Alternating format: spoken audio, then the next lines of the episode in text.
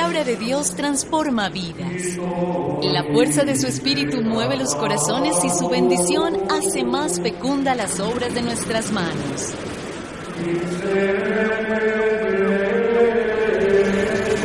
Obrar con rectitud es signo de una vida auténtica y contribuye a la armonía de la creación.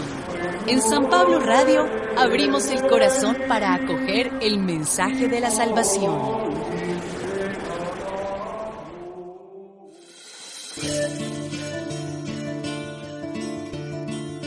Lectura del libro del profeta Miqueas.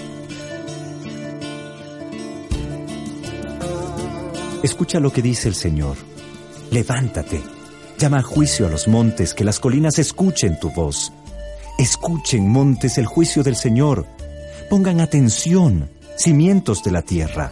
El Señor entabla juicio contra su pueblo, presenta sus quejas contra Israel. Pueblo mío, ¿qué mal te he causado? ¿O en qué cosa te he ofendido? Respóndeme. Con la ayuda de Moisés, Aarón y María, yo te saqué de Egipto y te libré de la esclavitud. ¿Qué cosa digna le ofreceré al Señor postrado ante el Dios del cielo? ¿Le ofreceré en holocausto becerros de un año? ¿Aceptará el Señor un millar de carneros o diez mil ríos de aceite? En expiación por mis culpas le ofreceré a mi primogénito al fruto de mis entrañas por mi pecado. Hombre, ya te he explicado lo que es bueno, lo que el Señor desea de ti, que practiques la justicia, llames la lealtad y que seas humilde con tu Dios. Palabra de Dios.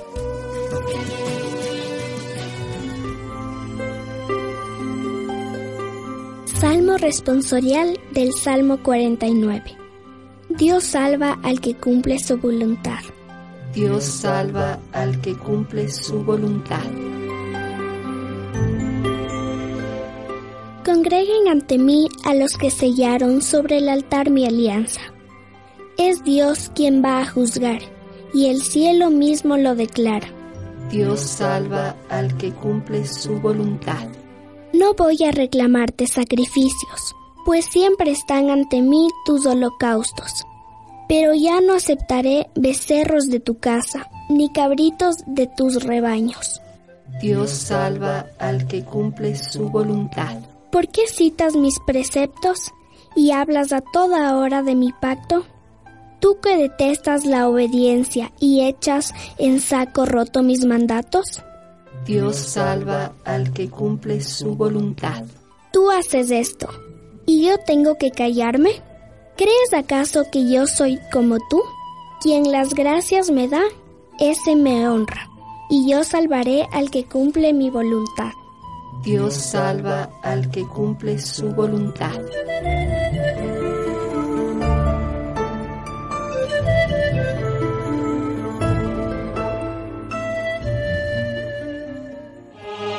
Proclamación del Santo Evangelio de nuestro Señor Jesucristo, según San Mateo.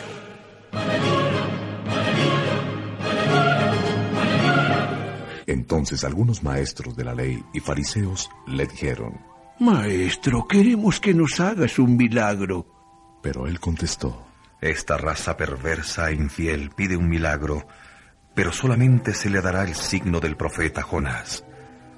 Porque del mismo modo que Jonás estuvo tres días y tres noches en el vientre del gran pez, así también el Hijo del Hombre estará tres días y tres noches en el seno de la tierra. En el día del juicio los habitantes de Nínive se pondrán en pie para acusar a toda esa gente, porque cambiaron su conducta con la predicación de Jonás, y aquí hay alguien mucho mejor que Jonás. En el día del juicio, la reina del sur se pondrá en pie para acusar a los hombres de hoy, porque ella vino de los confines de la tierra para ver la sabiduría de Salomón, y aquí hay alguien mucho mejor que Salomón.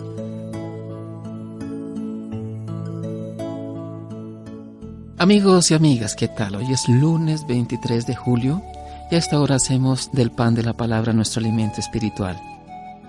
La palabra de hoy nos presenta la controversia de Dios con su pueblo y de Jesús con sus interlocutores. El problema, la falta de fe.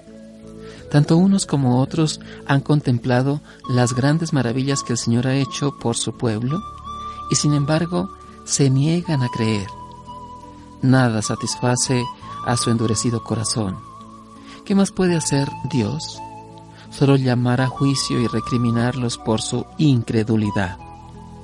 Si no cambian de actitud, si no se dejan tocar por la gracia de Dios, sentencia el profeta, ningún signo será más suficiente para despertar su fe y por consiguiente su castigo es inminente. ¿Qué castigo? La desdicha de no gozar de la señal prodigiosa, la vida eterna. También nosotros los cristianos podemos correr el peligro de pedir al Señor que nos envíe una señal prodigiosa para seguir creyendo.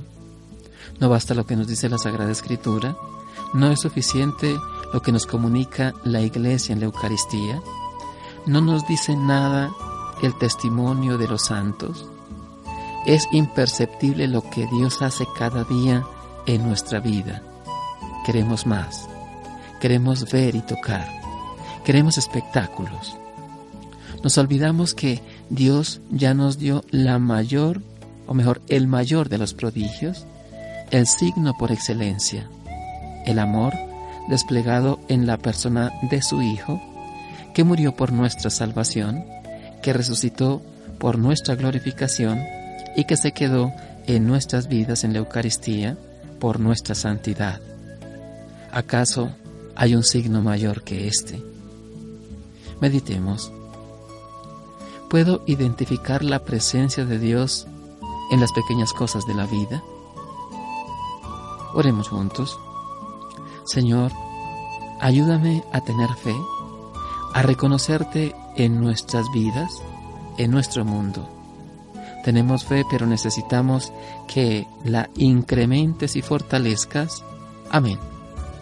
María, Reina de los Apóstoles, ruega por nosotros. Escúchanos en www.sanpabloradio.co. San Pablo Radio, navega contigo.